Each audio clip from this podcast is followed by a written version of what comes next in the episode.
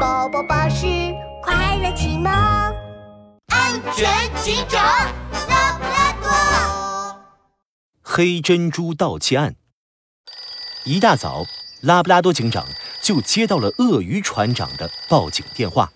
拉布拉多警长，我是鳄鱼船长，我的宝贝黑珍珠被人给偷了，你快点来吧！好，好，好，我马上到。拉布拉多警长挂断电话，立刻赶到了现场。鳄鱼船长，到底怎么回事？拉布拉多警长，你终于来了。鳄鱼船长在助手山猫的搀扶下，颤颤巍巍地迎了上来，一把鼻涕一把泪。昨天晚上有小偷闯进船长室，把我藏在保险箱里的黑珍珠偷走了。拉布拉多警长，你一定要抓住这个可恶的小偷，帮我把黑珍珠找回来呀！放心吧，鳄鱼船长，没有我拉布拉多警长解决不了的案件。拉布拉多警长说完，立刻掏出放大镜勘察起现场。现场很凌乱，船长室大门有被撬开的痕迹，东西也被翻得乱七八糟。保险箱，等等！拉布拉多警长突然有了发现。保险箱没有被暴力破坏的痕迹。要知道，如果不是输入正确密码或者暴力破坏，是没有办法打开保险箱的。难道？拉布拉多警长乌黑的圆眼睛一下亮了起来。虽然现场看起来很凌乱，像是有小偷入室盗窃，但是保险箱却没有任何被破坏的痕迹。我怀疑有内部人员用密码打开了保险箱，偷走了黑珍珠，然后故意伪造成小偷入室盗窃。鳄鱼船长。除了你以外，还有谁知道保险箱的密码吗？什么？保险箱的密码只有我和助手山猫知道啊！鳄鱼船长转身看向山猫助手，山猫，难道是你？我我没有啊！鳄鱼船长，你要相信我。山猫连连摆手，一脸委屈。昨天晚上天气很好，月亮又大又亮，星星也很多。我在阳台上看了一整晚的星星呢，根本没有作案时间，一定是拉布拉多警长搞错了。这，鳄鱼船长有些犹豫，拉布拉多警长却更加确定自己的判断。